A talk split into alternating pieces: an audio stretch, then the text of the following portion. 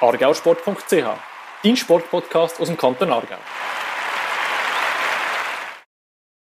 argauersport.ch Podcast. Und nach den Olympischen Spielen ist vor den Paralympischen Spielen. Und das wird ein sehr großes Thema sein in unserem heutigen Podcast, wo ich mich sehr darauf freue. Ja, der Podcast, den macht wie immer der Fabio Baranzini, der Chefredakteur von argauersport.ch und meine Wenigkeit, der Marco Meili von der IG Sport Aargau. Und du, Fabio, hast dich schon mal ein bisschen detaillierter damit befasst, ähm, wer was für Aargauerinnen und Aargauer dann unsere Farben, auch wenn es natürlich die roten Farben sind und nicht die blau-schwarzen, aber wer äh, unsere Farben dann in Tokio an den Paralympics vertreten.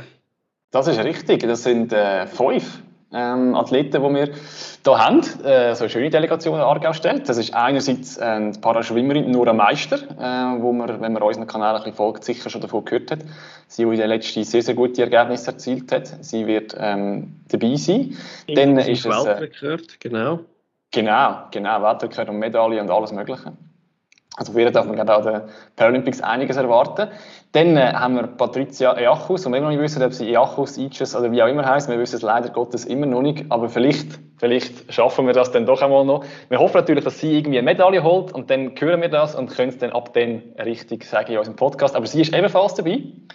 Ähm, dann haben wir noch eine Athletin, die wir natürlich einfach als Aargauerin zählen, auch wenn sie offiziell in Pfaffenau, also Kanton Luzern wohnt. Aber sie ist Mitglied von der Sportschütze in Kölleke. Das ist Nicole Hüsler. Sie wird als Schützin ähm, die Schweiz vertreten in Tokio. Dann ist der Silvio Keller noch mit dabei. Er ist Tischtennisspieler. Er ist ganz kurzfristig noch nominiert worden.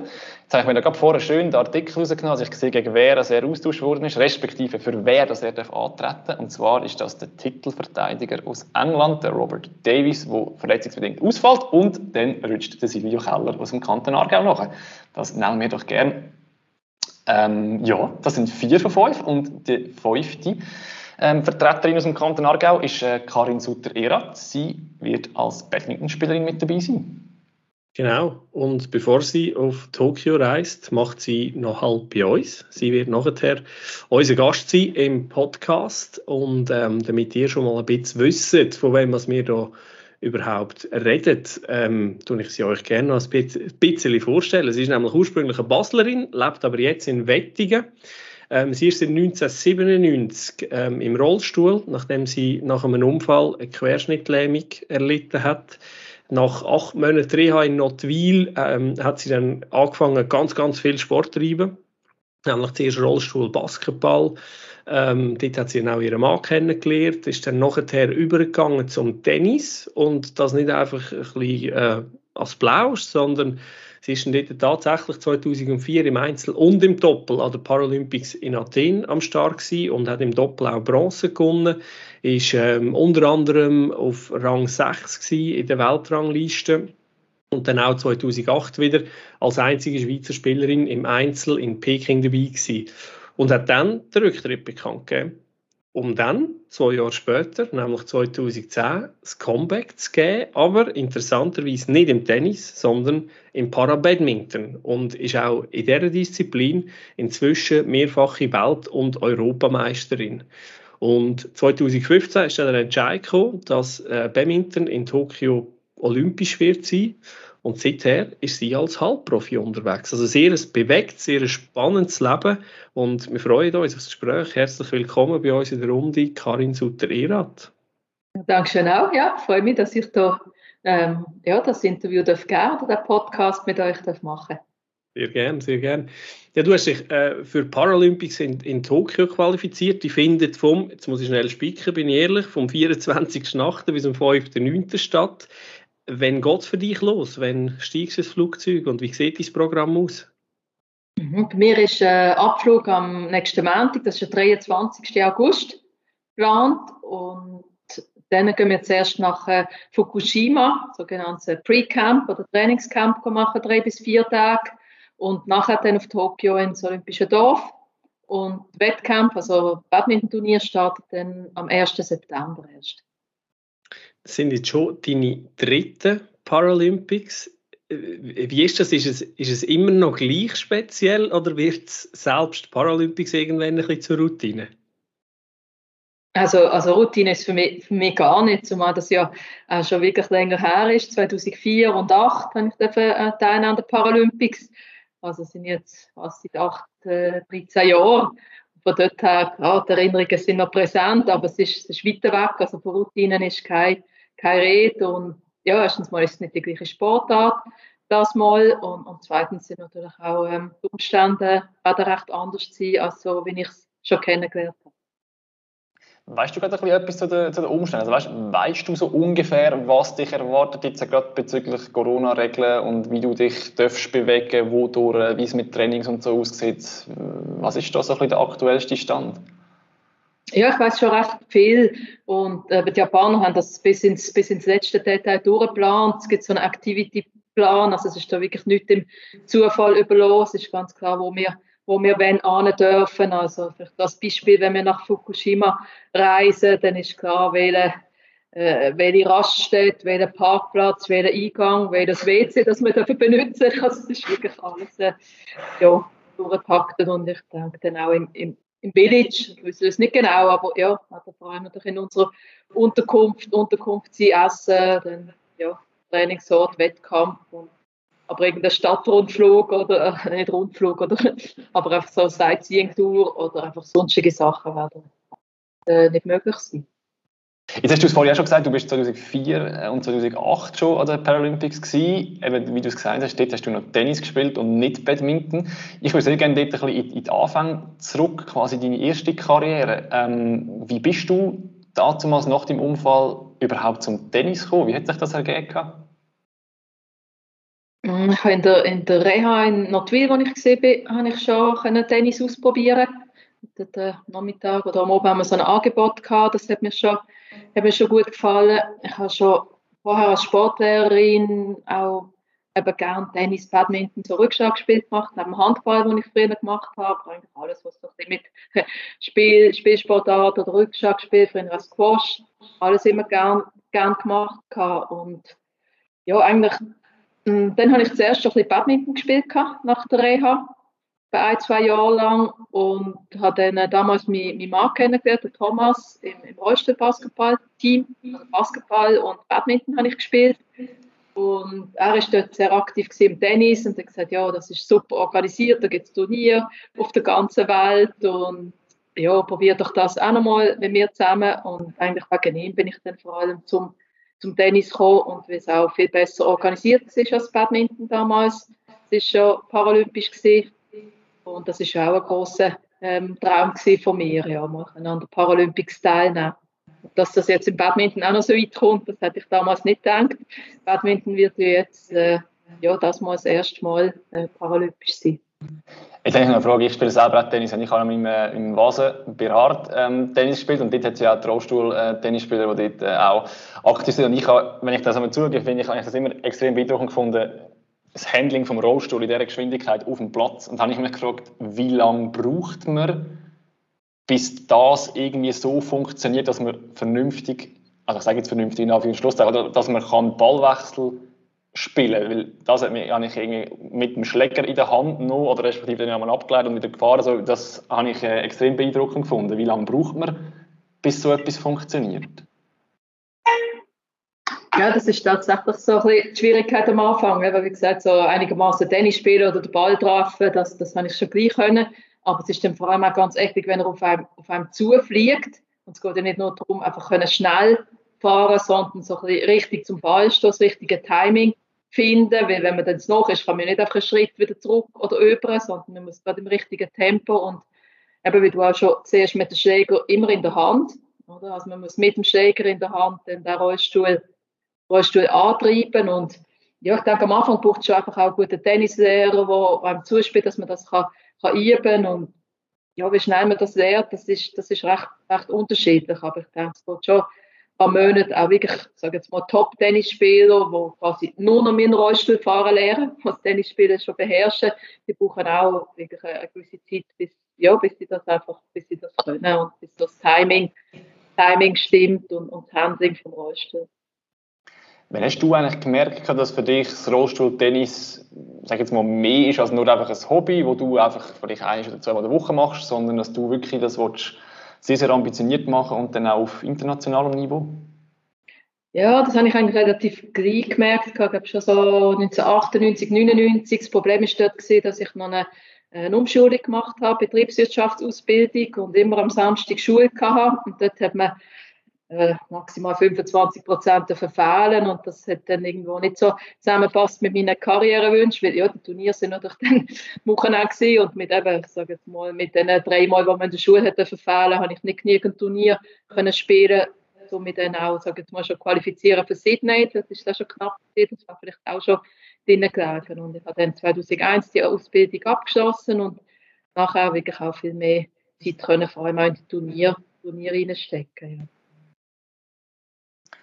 Du ja dann Athen, eben, wo es dann das erste Mal geklappt hat mit den Paralympics, wo du ja dann auch Bronze gewonnen hast im Doppel. Ja, ich gesehen, wenn ich das richtig nachgeschaut dass du mal äh, Nummer 6 in der Weltrangliste warst, also Top 10 im Tennis. Du hast die Grand Slam Turnier gespielt. Für die, die das nicht wissen, die Grand Slam Turnier finden nicht jetzt wie Paralympics quasi nachgelagert zu der, zum Hauptveranstaltung statt, sondern es ist mit drin. Dann, wenn auch Profis dort sind, wenn Junioren dort sind, dann ist immer alles auf einem Haufen quasi. Ähm, was sind so ein deine, deine Highlights, die du selber würdest raus, rauspicken aus deiner Karriere als Rollstuhl-Tennisspielerin? Hast du gut recherchiert, ne? Ja. Das ist so genau. Also ja, tatsächlich, ich habe ich hab zweimal an so einem Grand Slam können, können mitmachen. Das war äh, in Paris, Roland Garros und, und das Australian Open. Und das sind ganz klar Highlights gesehen, vor allem auch, weil dort äh, ich war ein großer Fan von Roger Federer, er war auch dort gewesen und grad, dann hat er immer gewisse Tickets gehabt, wo wir haben können Match schauen und ich als Schweizerin habe dann immer vom, vom Roger äh, Tickets gekriegt, können die Match schauen.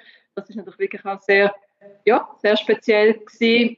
Und ähm, ja, die Paralympics hast du schon erwähnt und, und was ich sonst auch immer wirklich super toll gefunden habe, sind, sind die World Team Cup, also dort zum, zum Fed Cup oder Davis Cup und ich, ja, sagen, zwischen 10 und 12, 13 Mal habe ich, das, habe ich dann eine World Team Cup gespielt und ich finde es halt wirklich auch toll, der, der Team-Event und, und ja, nicht nur der Einzelsport im Tennis, oder wir hatten dort immer zwei Einzel gehabt und wenn es eins eins war, ein entscheidendes Doppel.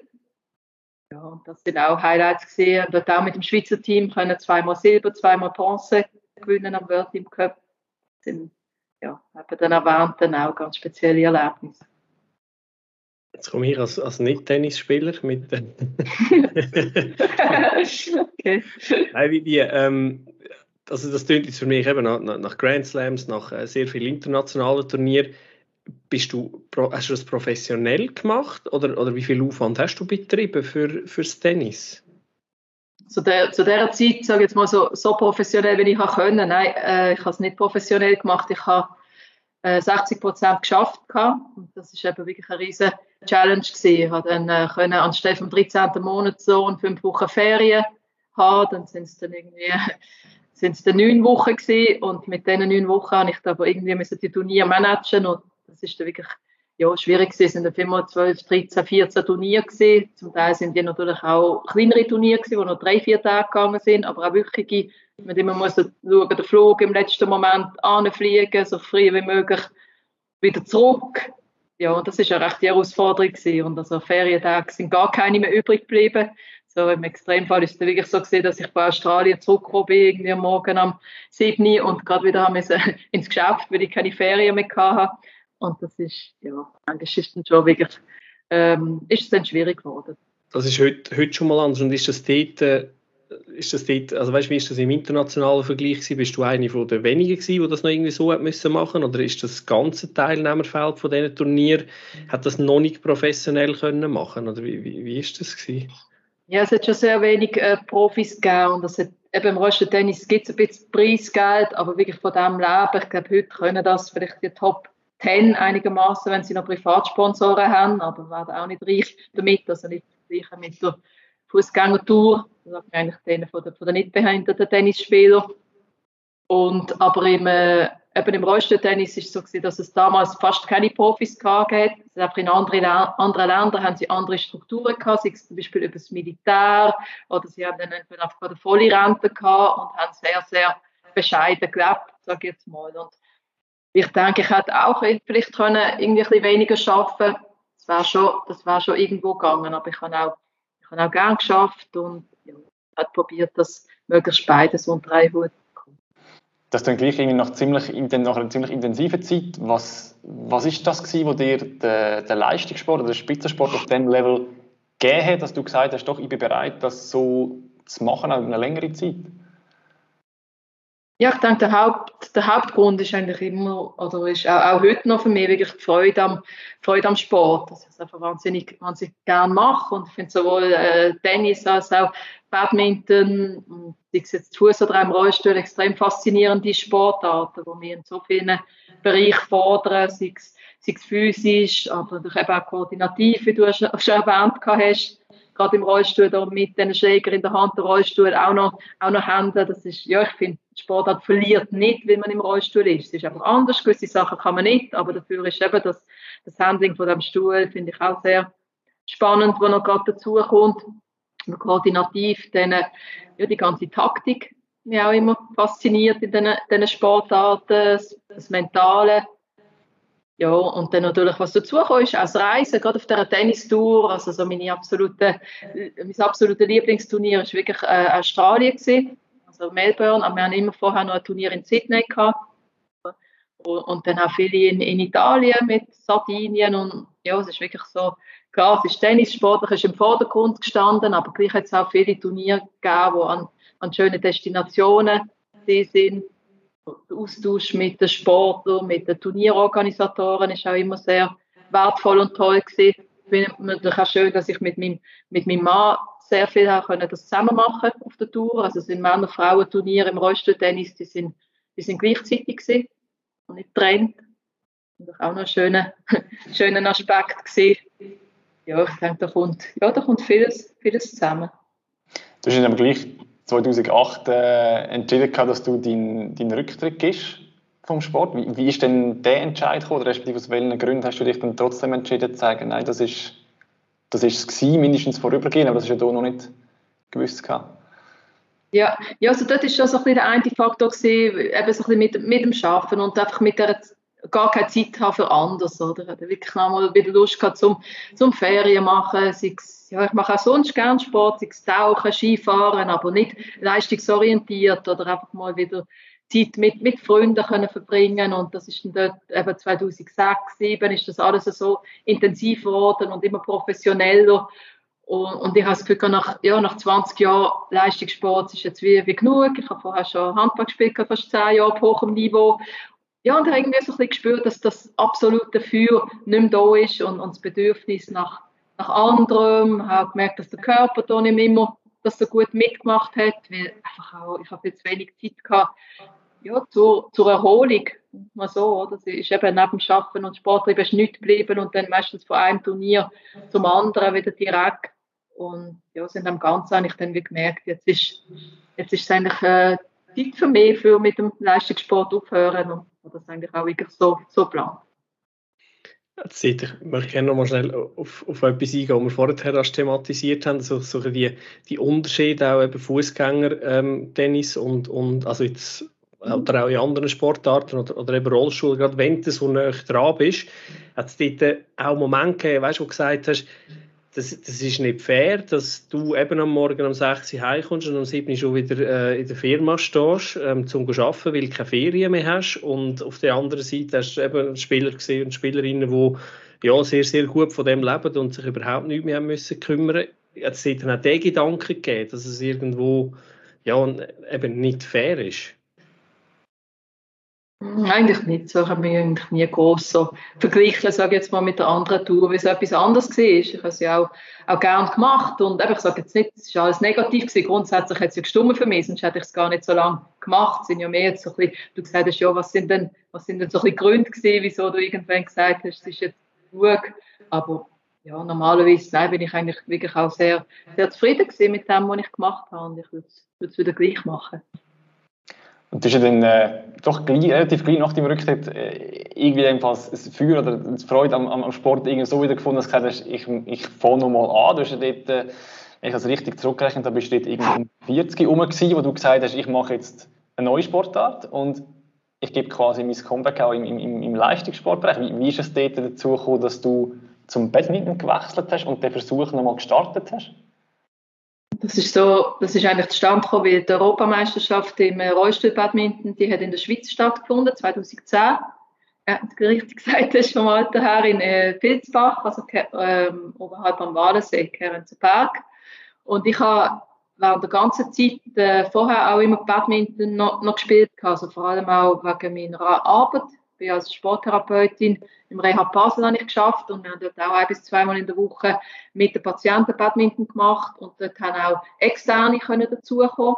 Das heißt, ich habe regelmäßig immer den Badmintonschläger in der Hand gehabt, habe das auch gerne gemacht und immer so an Schweizer Meisterschaften dann auch noch mitgemacht, wenn ich Zeit hatte. Und darum bin ich so ein bisschen in dieser Szene, sage jetzt mal, auch bekannt gewesen. Und wir hatten äh, die damalige Doppelpartnerin und äh, einen Aargauer, ich kenne den Walti, Walti Rauber, der dann 2001 ist er sogar Weltmeister gewesen, im äh, Rollstuhl-Badminton. hat gesagt, hey komm, Karin, wir spielen das Mix dort an der EM.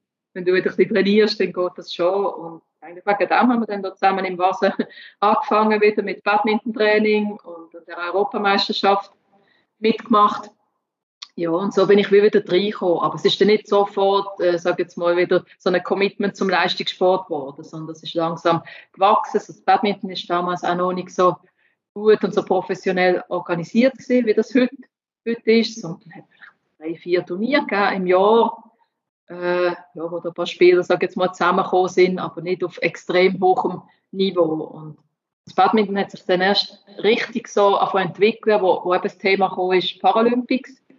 Und lange jetzt heisst Rio 2016, da, wenn wir reinkommen mit dem Badminton, und das ist so etwa 2013 das Thema gewesen. Und dann habe ich mir wirklich überlegt, hm, möchte ich das? möchte ich das nochmal so viel investieren und wirklich nochmal auch intensiver und viel mehr trainieren fürs Badminton oder nicht. Und dann also doch für das 16, das mache ich. Und eigentlich erst so 13 ist der Entscheid gekommen.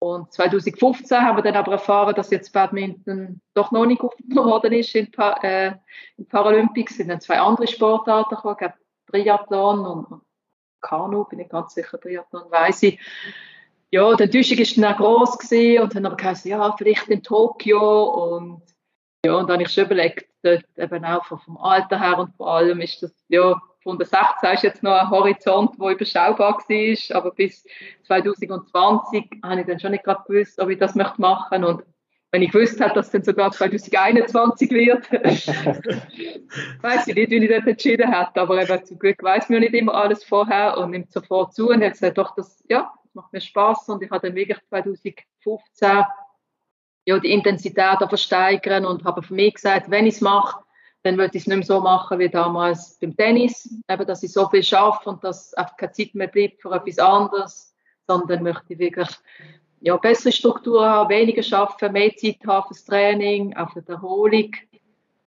Ja, das habe ich mir dann so können, können aufbauen, dass es bis heute jetzt für mich stimmt. Wie sieht es denn jetzt bei dir aus, quasi, weißt du, von der Organisation, also wenn du angesprochen hast, du willst nicht nur mal gleich machen wie beim Tennis. Wie bist du heute immer noch, ich glaube, ein bisschen arbeiten bist du glaube noch, aber ich weiß nicht, hast du dort auch das Pensum reduziert oder einfach sonst andere Erfolge in der Organisation, dass du es so kannst handeln, dass es für dich stimmt? Genau, also heute ist es so, ich arbeite ähm, bei der Schweizer Paraplegikervereinigung, Abteilung Rollstuhlsport Schweiz, eigentlich beim Sportverband für, Rollstuhlsport und ich arbeite dort 30 Prozent. Ja, und habe dort auch interessante Tätigkeit im Bereich von der Sportberatung und von der Ausbildung. Und das Gute ist auch, dass die 30 Prozent Jahresarbeitszeit sind. Ich sage jetzt mal, der Verband ist natürlich in dem Sinne auch interessiert daran, dass ich auch meine Badminton-Karriere kann, ja, kann erfolgreich äh, absolvieren oder nebendran machen. Und von dort her ja, passt das, passt das wie gut, oder? Und, ja, und ich, ich arbeite einfach auch gern und ich finde es auch wichtig, etwas anderes haben neben dem Sport. Und gerade jetzt, ich sage jetzt, wenn ich 20, 25 wäre, könnte ich mir eher vorstellen, wirklich Vollprofi machen. Aber gerade jetzt ist für mich auch eigentlich, ja, wichtig und wertvoll gewesen, dass ich kann, kann weiterarbeiten kann. Ja, und ich sage jetzt, mit diesen 30 Prozent über das Jahr raus geht das auf. Oder? Vielmal ist es dann im, nach der Saison ist es dann ein bisschen mehr, meistens November, Oktober, November oder dann einfach äh, ja, im Januar, wenn nicht so viel läuft im Badminton. Und, und jetzt im Moment vor den Paralympics kann ich auch wirklich sagen, okay, ich schaffe jetzt 15 bis 20 Prozent, das, was wirklich gerade ja, im Moment äh, muss sein oder wo ich auch so kann, kann planen und von dort her passt das gut. Ja, und auch die Unterstützung finanziell ist, ist viel besser geworden. Bin jetzt wirklich auch vom Verband aus viel mehr Unterstützung als noch damals, als ich Tennis, Tennis gespielt habe. Ich habe ein privates äh, Supporter-Team mir dann aufgebaut mit Leuten, vor allem aus dem privaten Umfeld, aber auch, äh, auch noch ein paar kleine Firmen, die mich unterstützen. Wie sieht es jetzt aus, weißt, bezüglich Trainingsaufwand, Umfang, was machst du alles? Ist es einfach primär in der, in der, in der Badmintonhalle, wo du bist, oder noch viel, wie das bei der, sage ich jetzt, normaler Sport in Anführungszeichen hast, wo noch viel im Kraftbereich geschaffen wird und und und. Wie, wie sieht das bei dir aus? Was musst du alles machen? Was machst du alles, um auf dem Level können Badminton spielen, wie du das heute machst? Haben wir auch dort äh, vor, vor ein, zwei Jahren nochmal wirklich ein, ein Fachmann, sage jetzt mal, ins Boot geholt. Ich habe vorher sehr viel selber geplant, habe meine ganze Tenniskarriere mit, mit dem Tennistrainer von mir dann geschaut, wie mache ich das Krafttraining und ja, sage ich auch von, ja, sicher eine gewisse Ahnung von diesen Sachen, weil ich ja Sportlehrerin bin und das mal, mal studiert habe, aber trotzdem jetzt gerade im professionellen Sport ist es auch immer komplexer und, und ja, für die Trainingswissenschaft sind so viele Sachen dazugekommen, dass ich denke, dass wenn man heute auf, auf höchstem Niveau Erfolg hat, dass es wirklich auch wichtig ist, mit, mit einem Trainingswissenschaftler oder mit jemandem zusammenzuarbeiten, der sich da auskennt. Und, und da habe ich jetzt mit dem, mit dem Claudio Pere jetzt eine Person, die mir, mir in der Planung unterstützt. Ja, und ich habe etwa pro Woche, meistens sind es etwa neun bis zehn Trainingseinheiten, die ich mache.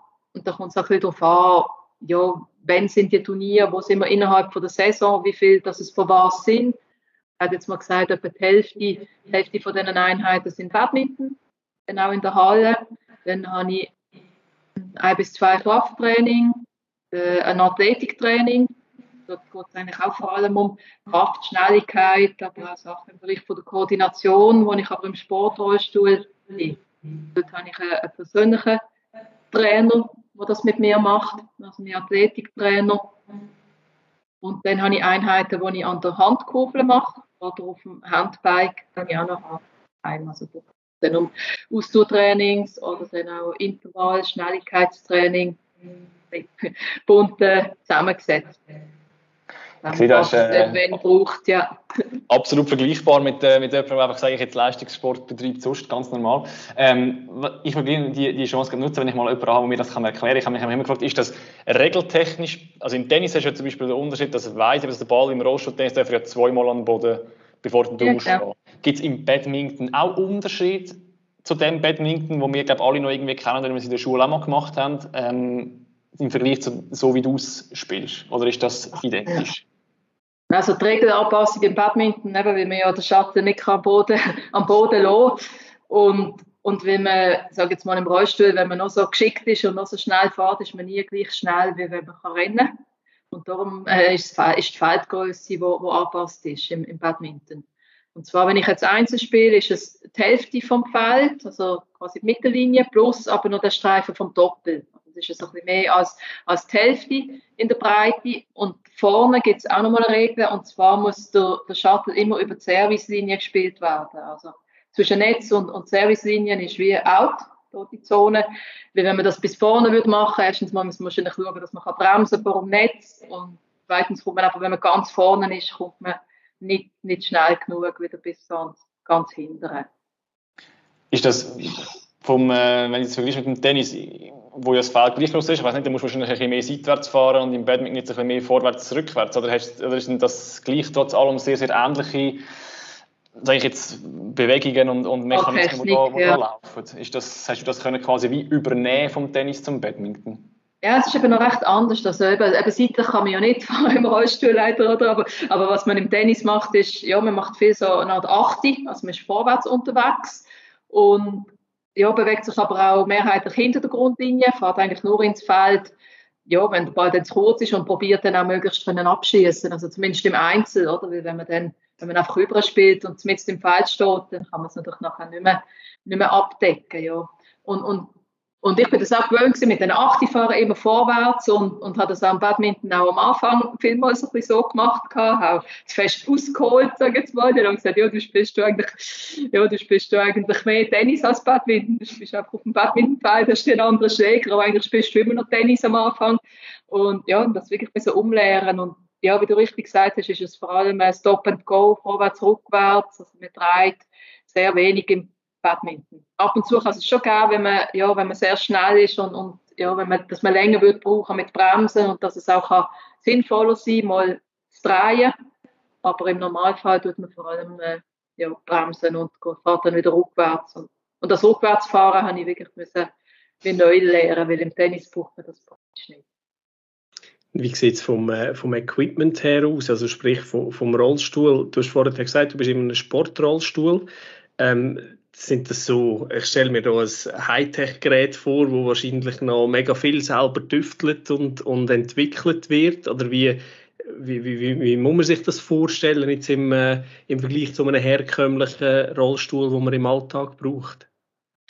Ja, ich sage jetzt auf, auf dem Niveau, wo ich jetzt spiele, haben alle äh, Rollstühle nach Maß, Sportrollstühle. Also wird wirklich nachher ausgemessen, oder? Was ist die Sitzbreite, die Sitztiefe, der Sitzwinkel, wo, ja, wo sind denn die Hinterrad am besten, je nachdem, wo denn die Achsen ist, ist er auch ein bisschen dreifreudig oder nicht, nimmt man hinten ein oder zwei so Stützräder, dann hat man entsprechend die so Straps, das sind immer wie so bei den Snowboardbindungen über die Beine, damit man da wirklich möglichst stabil ist. Also man kann sich das vorstellen, wie man, wie man Skischuh oder der Rollstuhl, da muss einfach passen, dass der möglichst alle Bewegungen mitmacht und ja, kann dann auch ein Stück weit, sag jetzt mal, äh, gewisse Sachen kompensieren. Es ist vielleicht auch noch wichtig zu wissen, dass ja, dass Lähmungshöhe und, und Behinderung im Rollstuhl auch noch recht äh, entscheidend ist. Also wenn ihr jetzt in Rollstuhl sitzt, dann ist das immer noch nicht gleich, wenn, wie wenn ich es jetzt mache, zum Beispiel mit einer Querschnittlähmung. Weil bei mir ist auch ein Teil von der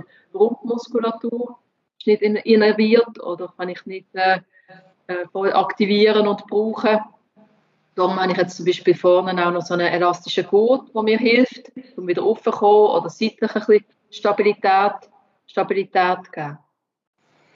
Die würde ich gerade gerne einhängen. Und zwar habe ich generell bei den Paralympics, wenn ich das ein bisschen verfolge, oder sonst gibt es die verschiedenen Wettkampfklassen, die ja glaube, damit zusammenhängen, auch je nachdem, wie der Schweregrad von der, von der Behinderung ist, das mir vor allem extrem aufgefallen im Schwimmen, ähm, mhm. wo ich das verfolgt habe, dass es dort sehr, sehr unterschiedliche Kategorien gibt. Ist das bei dir auch so? Und wenn ja, was gibt es da und nach was wird eingeteilt, wer jetzt da in welcher Kategorie startet? Ja, es ist so, im Parabadminton gibt es im Ganzen, das ist so der Oberbegriff, sage ich jetzt mal, da gibt es im Ganzen sechs Kategorien, zwei im Rollstuhl, drei sind Standing-Kategorien, und dann zwei von denen sind meistens ähm, Beiamputierte oder Leute, die ja, starke Beeinträchtigungen haben in den Beinen oder eben ein weniger starke. Da gibt es zwei Kategorien. Die dritte Standing sind dann Leute, die mit einem Arm entweder ist er gelähmt oder ist auch amputiert, aber mit, ja, sag jetzt mal, mit der anderen Hand können sie meistens 100 Prozent, haben sie alle Funktionen und da sieht man auch recht wenig Unterschied zu den Nichtbehinderten. Das ist vom Gleichgewicht macht sich etwas aus oder mit dem anderen Arm, aber sonst ist wirklich, spielen die auch sehr äh, noch bei den Fußgängern. Und die sechste Kategorie, die es gibt, sind äh, äh, kleinwüchsige Menschen, ja, und eben im, im Rollstuhl, wo jetzt so mein Ding ist, die zwei Kategorien, Wheelchair 1, Wheelchair 2, wo man unterscheidet, dort ist der Hauptfaktor wirklich die Rumpfmuskulatur. Oder? hat jemand eine gute Rumpfmobilität, kommt er zum Beispiel, wenn er vorne liegt, gerade wieder zurück, oder wenn er hinten liegt, wieder vorne, oder ist er seitlich richtig stabil. Ja, und wenn jemand nicht so volle Rumpfmuskulatur hat oder Beweglichkeit, dann ist das äh, Klasse 1. Witcher 1, wo ich jetzt auch drin bin. Wenn jemand sehr mobil ist, ist Klasse 2. Das ist eine blöde Frage. Wie wird das überprüft? Ich weiß, es hat sicher schon im Schwimmen schon Diskussionen gegeben, dass, dass, dass äh, die nicht in der richtigen Kategorie starten. Wenn jetzt bei, eben bei euch, wo, wo der Unterschied zwischen 1 und 2 in dem Sinne blöd gesagt nur äh, die Rumpfmuskulatur ist, wird das regelmäßig wieder überprüft oder ist das eh so, dass das, wenn es mal so ist, ist es fix? Oder wie, wie, wie muss ich mir das vorstellen, dass die Einteilung vorgenommen wird? Es gibt schon sogenannte ausgebildete Classifier, das sind Thema Physiotherapeutinnen oder Ärzte oder Leute, die entsprechende Ausbildung haben, auch medizinisch, um das können einschätzen Und da wird man einmal international klassifiziert. Und dann ist je nachdem, wie klar es ist, auch von den Diagnosen oder von den Tests her, ist es dann provisorisch oder schon bestätigt, confirmed. ja, und wenn es confirmed ist, ist man in dem Sinn in dieser, dieser Klasse. Ja, und gerade im, äh, ja, im Rollstuhl-Badminton oder Parabadminton gibt es recht wenig von diesen Classifier. Das ist ja noch nicht, sage jetzt mal, auf einem professionellen Niveau, sondern die machen auch das meiste eben noch ehrenamtlich und ja, da wird äh, recht wenig überprüft. Und, und es führt natürlich auch immer wieder zu Diskussionen. Die Leute werden dann auch dem Spiel beobachtet. Ja, aber man hat einen Test und aufgrund von dem wird man eingeteilt und ja, es kann doch auch immer wieder vorkommen, dass dann Leute bei diesen Tests sich sage ich mal, ein bisschen, ein bisschen ungeschickter oder ein bisschen weniger mobil darstellen, als sie es wirklich sind. Das ist leider schon, schon so, dass da, dass da mindestens der Versuch immer wieder bei gewissen unternommen wird, auch zu beschissen und vielleicht in die Klasse kommen, ja, wo, wo, ein bisschen mehr, wo sich ein bisschen mehr behindert sind. Dann. Ich würde zum, zum Abschluss gerne mal Richtung äh, Paralympics, also Richtung Tokio kommen, wo ja jetzt nicht, wie du es gesagt hast, bei dir nächste Woche richtig losgeht. Ähm, du bist ja gerade Einzel und Doppel am Start, wenn ich da richtig gesehen habe. Wie sieht das so ein bisschen aus? Weißt, was, was, was hast du dir vielleicht zum Ziel gesetzt oder in welcher Disziplin siehst du mehr Chancen? Mit so ein welchen Ambitionen reisest du Richtung Tokio? Also die Hauptambition ist, ist sicher, dass ich einfach ja, meine Top-Leistung dort kann, kann abrufen. Für das habe ich jetzt auch jahrelang trainiert und, und viel gemacht und ja, für mich, sage jetzt mal, fit, fit und auf Kurs. Und wie weit das, das aber langt, ist recht schwierig zu sagen. Also wir haben zum Beispiel unsere, ja, unsere stärksten Konkurrentinnen aus, aus China, aus Japan, haben wir seit 2019 nicht mehr, nicht mehr gesehen, oder, wo wir das letzte Quali-Turnier noch gesehen sind und, und das ist einfach recht schwierig auch einzuschätzen. Langt es dann, dann bis ganz führen?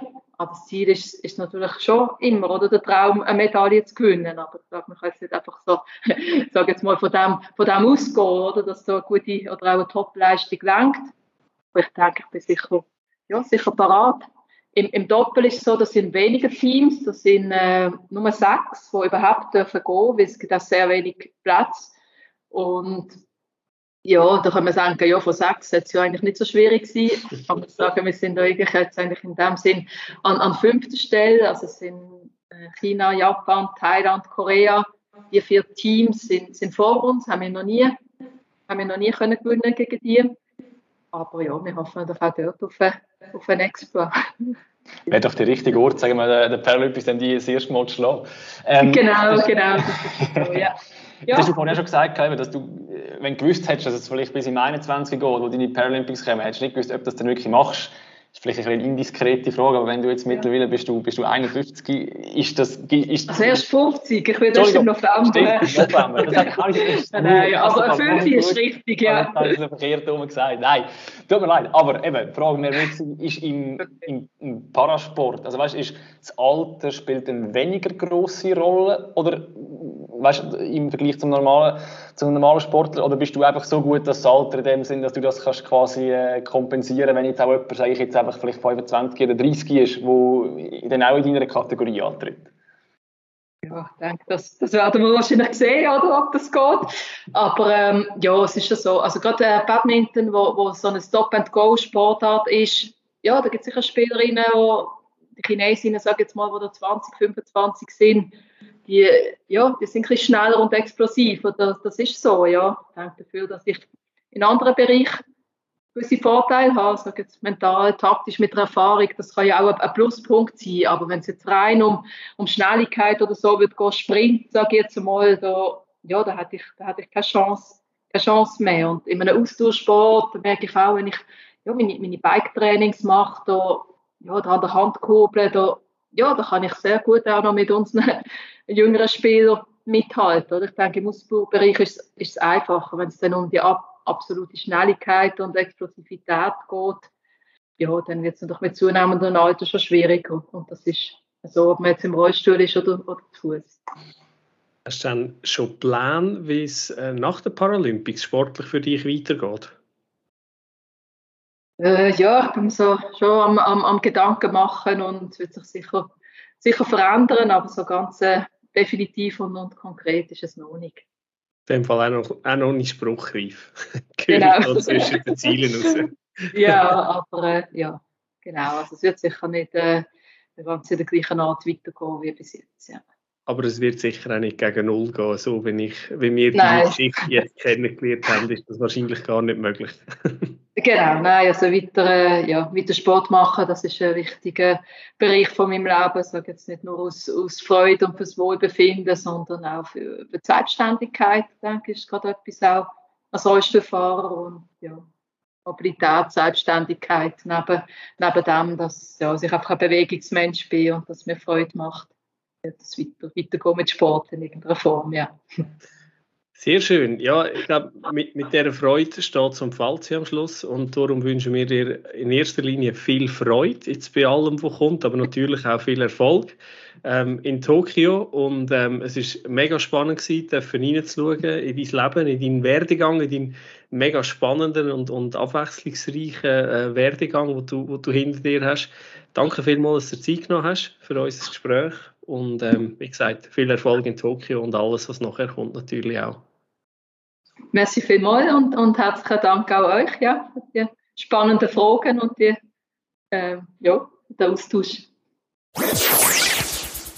Nicht nur in Tokio findet mehrere grosse Anlässe statt, sondern, sondern auch im Aargau oder auf, äh, ein bisschen auf lokalerer Bühne. Und äh, das ist zum einen wäre das ein Hinweis, wo, ähm, ja, wo wir gerne vermelden, weil wir da noch ein bisschen etwas zu tun haben damit. Und zwar organisieren wir von der IG Sport Aargau aus mit Unterstützung natürlich von aargauersport.ch das Sportforum Aargau am 9. September im Schachen auf der Pferderennbahn ähm, zu Aarau. Und wir haben wie immer wieder tolle Referenten, die wir dürfen, ähm, verkünden Und das ist zum einen ist das zum Beispiel der Patrick Fischer, also unser Eishockey-Nationaltrainer, wird über seinen Führungsstil referieren. Er wird uns erzählen, wie er Vertrauen in seine Mannschaft hineinbringt und zu seinen, zu seinen Athleten, damit sie eben gute Resultate können erzielen können, wie zum Beispiel einen Vize-Weltmeistertitel, den sie schon dürfen feiern ähm, als Komponente, die nicht direkt aus dem Sport rauskommt, haben wir den Claude Keller bei uns am Anlass. Er ist Coach, vor allem Unternehmenscoach, Schauspieler und Physiker, also ganz eine interessante Mischung. Und als dritte Referentin ähm, wird Julia Filippona am 9. September bei uns im Schachen in Zarau sein. Sie ist ehemalige Langläuferin und Co-Inhaberin vom Athletes Network. Sie tut also Athleten am Ende von ihrer Karriere begleiten, wenn sie dann eben ähm, die nächste Karriere, die nach der sportlichen Karriere starten. Und das Ganze wird umrahmt sein vom, Ar äh, vom Tag des Aargauer Sports und ähm, darum auch noch ein bisschen Rahmenprogramm dazu haben. Zum Beispiel kann man mit dank der Unterstützung vom OS, von der OSC Academy, ähm, Off-Ice Skills Center in Niederlanden, seine Schussgeschwindigkeit im Eishockey können messen Man kann ein Leichtathletik-Schnuppertraining mit dem BTV Aarau Athletics machen und der Patrick Fischer, er wird schon vorher dort sein und für eine Autogrammstunde zur Verfügung stehen. Ähm, Billett kaufen und auch noch mal ein bisschen mehr Details zum Anlass, alles unter www.sportforumargau.ch. Genau. Sehr viel Werbung, genug Werbung. Wir kommen jetzt zum Sport im Kanton Aargau, weil auch dort gibt es wieder sehr, sehr viel darüber zu berichten. Das ist richtig, obwohl ein bisschen Werbung muss schon sein. Also wenn wir schon probieren, einen Anlass auf beide stellen, dann dürfen wir auch kurz mal ein bisschen Werbung machen dafür. Das ist doch eine gute Sache. Aber eben, wie du es gesagt hast, wir widmen uns ein bisschen im Sportgeschehen. Und da gibt es einiges. Und zwar ist das letzte Wochenende aus Aargauer Sicht ähm, sehr erfolgreich gewesen. Und zwar haben wir eine neue Junioren-Weltmeisterin im Kanton Aargau und das ist Olivia Roth. Sie ist im Rudern Weltmeisterin geworden und zwar im Doppelvierer in der Kategorie U19. Gratulieren wir natürlich herzlich zu dem tollen Erfolg. Und das Schöne ist, es ist nicht der einzige Erfolg gewesen und auch nicht der einzige Titel auf internationaler Stufe, den wir geholt haben, oder wir, wir Aargauer geholt haben das Wochenende. Und zwar hat noch der Joel Roth, der Mountainbiker, hat in der U23-Kategorie seinen Europameistertitel verteidigt. Das ist zum zweiten Mal hintereinander U23-Europameister geworden. Und dann hat im Mountainbiken auch noch die Lea Huber äh, Medaille geholt. Sie hat sogar zwei Medaillen geholt an dieser EM. Einerseits Silber im Team und dann nachher noch Bronze im Einzelrennen.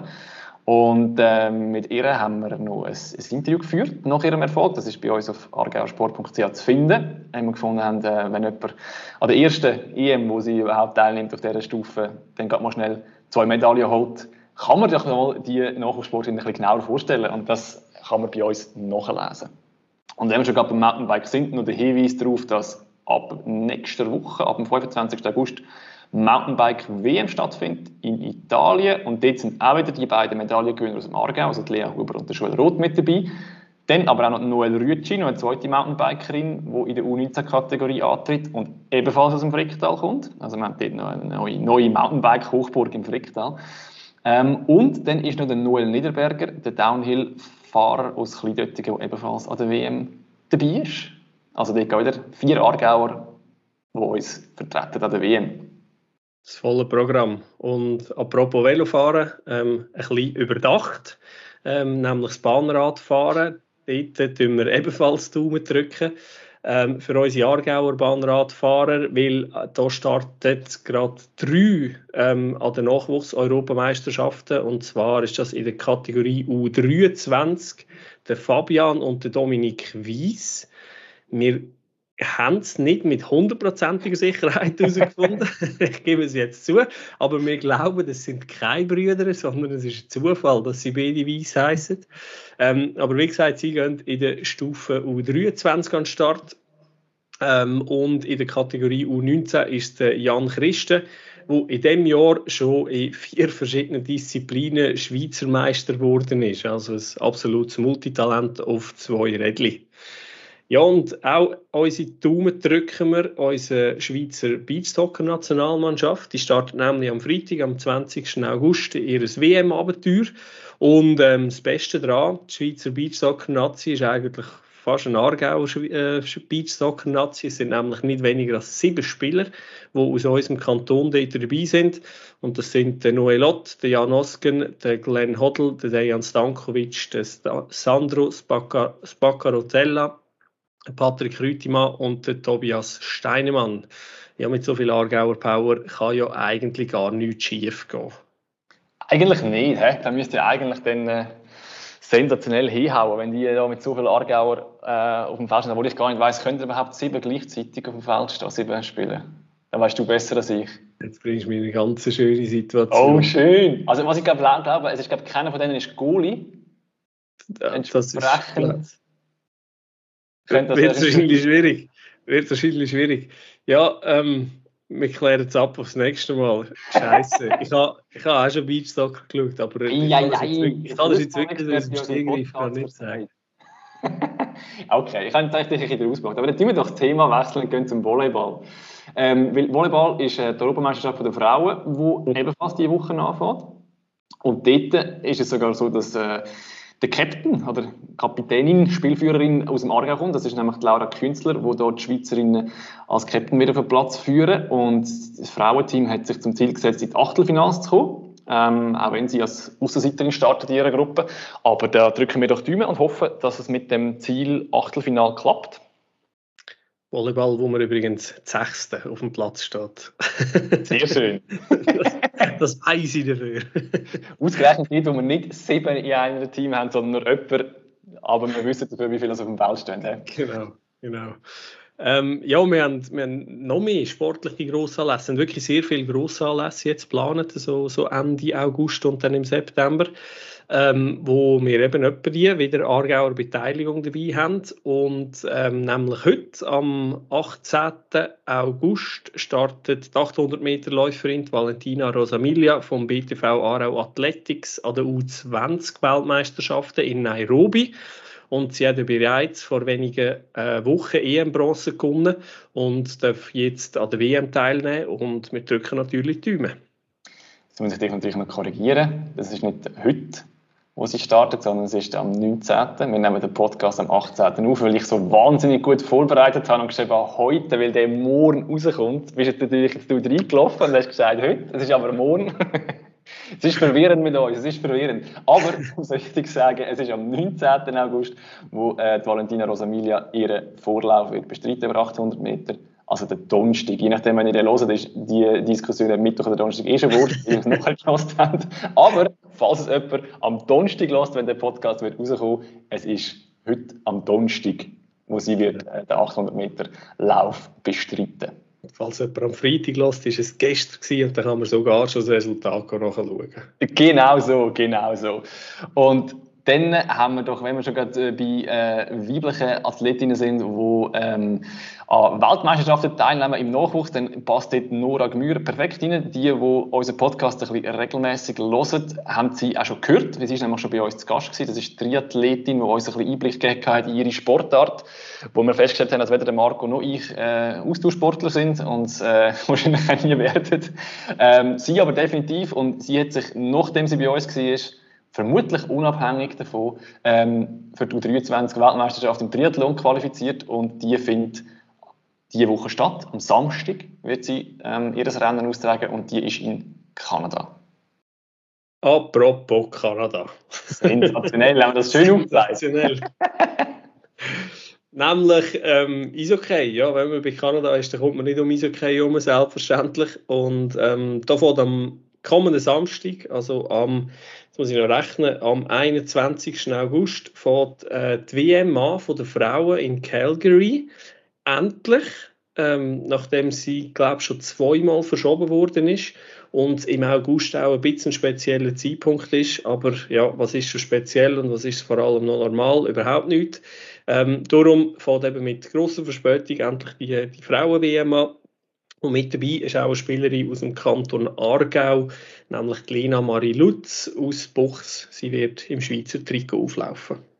Genau, und wenn wir nur so eine gelungene Überleitung machen, apropos Eis, gehen wir noch zum Görling, weil da wartet nämlich das Wochenende, wo kommt, auch nochmal ein äh, sportliches Highlight im Kanton Aargau, also nicht äh, ein Aargauer Athlet, der irgendwo im Ausland im Einsatz ist, sondern ähm, ein Event, das im Kanton Aargau stattfindet. Und zwar ist das Bademasters, wo zu den Aargau Topsport Events zählt, also zu den mitgrößten und wichtigsten Sportanlässen im Kanton Aargau. Und ähm, ja, das Bademasters ist der traditionelle Saisonauftakt der Curling-Spieler und es ist wieder ein äh, internationales Topfeld am Start. Und zwei Sachen sind besonders spannend. Einerseits hat es zwei Frauenteams dabei, das erste Mal, wo eigentlich sich die Frauenteams am Bademasters mit den Männern werden messen. Also ich bin sicher mal gespannt, wie das rauskommt. Und dann aus Aargauer Sicht vor allem noch spannend ähm, ist, dass Team Schwaller wird antreten. Hat jetzt mit dem Marcel Käufler und dem Romano Meyer ja noch zwei Aargauer mit dabei. Und für äh, das Team startet eine sehr wichtige Saison, nämlich die Saison, wo es darum geht, sich für die Olympischen Spiele noch definitiv zu qualifizieren. Da läuft es auf ein Duell raus zwischen dem Team De Cruz aus Genf und dem Team Schwaller. Wer dort die Schweiz vertreten an den Olympischen Spielen und so ein erster Hinweis darauf, wer denn da besser in die Saison startet oder besser in Form ist, wird es eben schon geben am Bademasters jetzt am kommenden Wochenende. Am Freitag geht es los, es geht bis am Sonntag. Äh, mehr Infos findet man auch bei uns auf argausport.ch. Sehr schön einen wunderbaren kurzfristigen Ausblick auf einen Grossanlass, der im Aargau stattfindet. Endlich wieder mal ein sportlicher Grossanlass. Und ähm, apropos Aargau, das wäre es mit dem Aargauersport.ch Podcast. Danke vielmals, dass ihr dabei sind und bis zum nächsten Mal. Bis zum nächsten Mal und wir haben nachgeschaut, es sind fünf Spieler, die im Beachsoccer spielen, wovon einer der Goalie ist. Wovon einer der Goalie ist. Der kann tatsächlich fast zwei Aargauer Blöcke machen. He? Richtig. Eindrücklich. richtig. Eindrücklich. Wie schnell du googelst. Sehr eindrücklich. Wahnsinn. Multitasking. so, das war aber definitiv. Gewesen. Wir hören uns.